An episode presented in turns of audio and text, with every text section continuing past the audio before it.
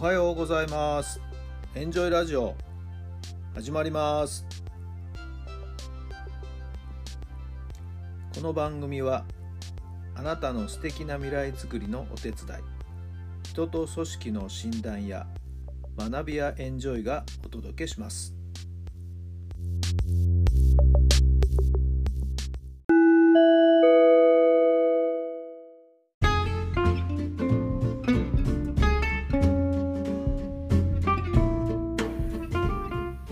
改めまして皆さんおはようございます。原さんです。どんな朝をお迎えでしょうか。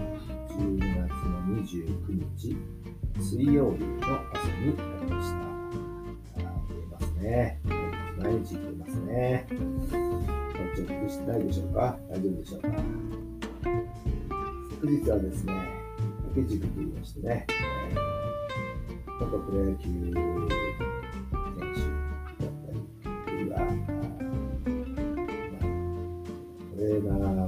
業界の方である第一人者のそういった方の講師をしましてね、えーまあ、野球を上手になるレッスンですね、受けてきました。えーもちろん中心になってやりますね。えー北は小学1年生だから、まあ、小学校の低学年、中学校、そして、えー一部高校生、中に大人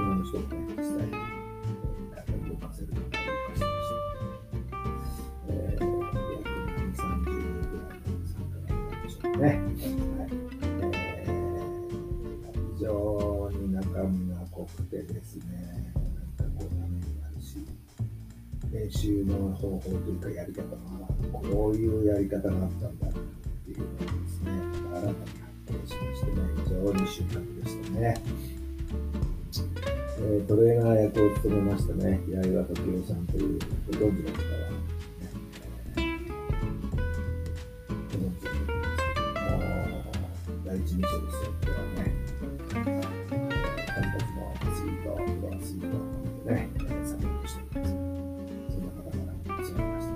昔からね、お付き合いがあった、でも本当久々に、お互いに何年ぶりだろうね、みたいな話になりましたけどね。はい。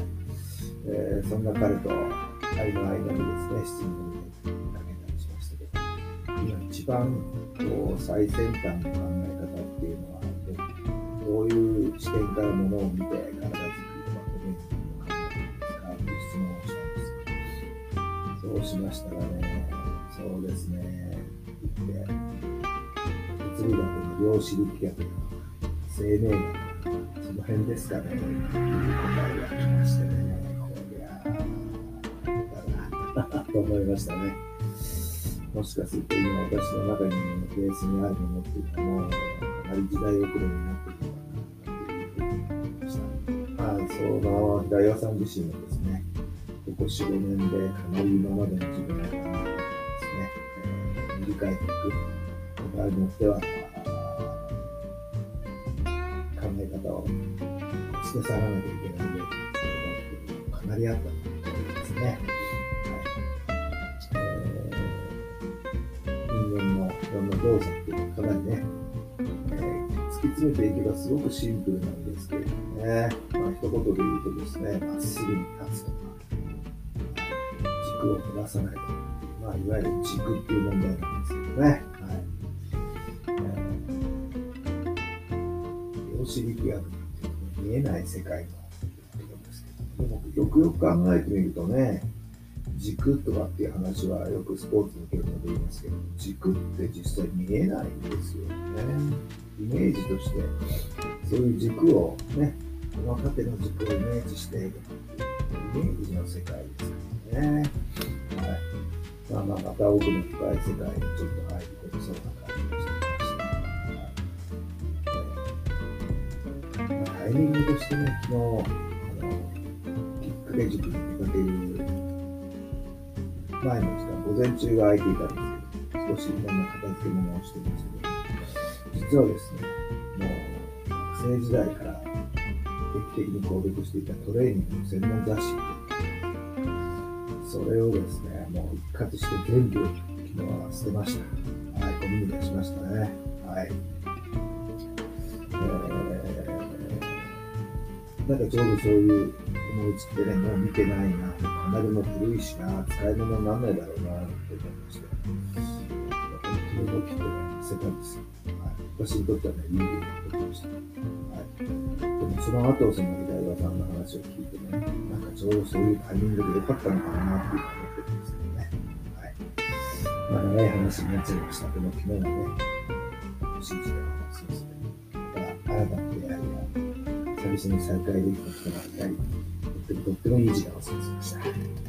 さてさて、今日の質問です。どうすれば好きを大切にできますか？どうすれば好きを大切にできますか？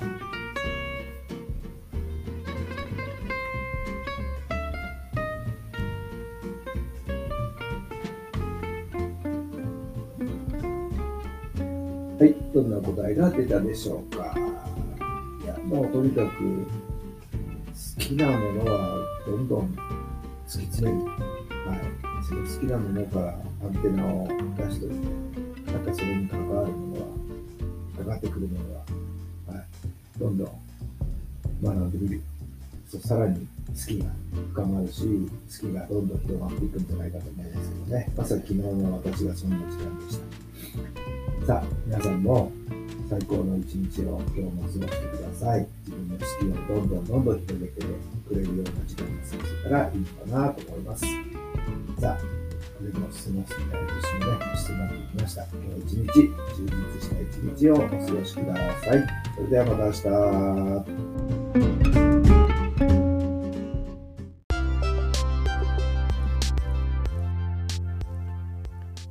この番組は人と組織の診断や学びやエンジョイがお届けしました。